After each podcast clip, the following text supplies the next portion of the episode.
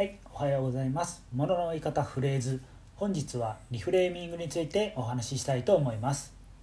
ある状況やデータといった事実は変えられないとしても、その捉え方は変えることができます。それらを利用して、それはこう捉えてみたらと提案するのです。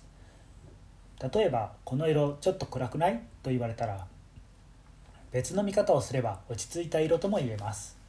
と返すのです。他にも財布の中に1000円しかないに対して1000円もある。と新たに提案を挟むこともできます。実はカウンセリングやコーチングでよく使われているテクニック。それがこのリフレーミングです。私たちは物事の一面しか見てないことが多くそれを偏見と呼びます。リフレーミングとは文字通りフレームを変えてみることです。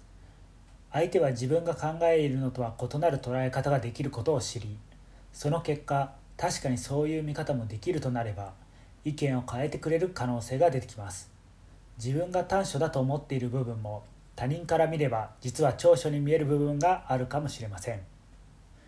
偏見を捨てて新たな視点で物事を捉えることができれば可能性は無限に広がります。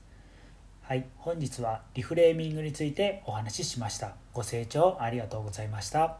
失礼します。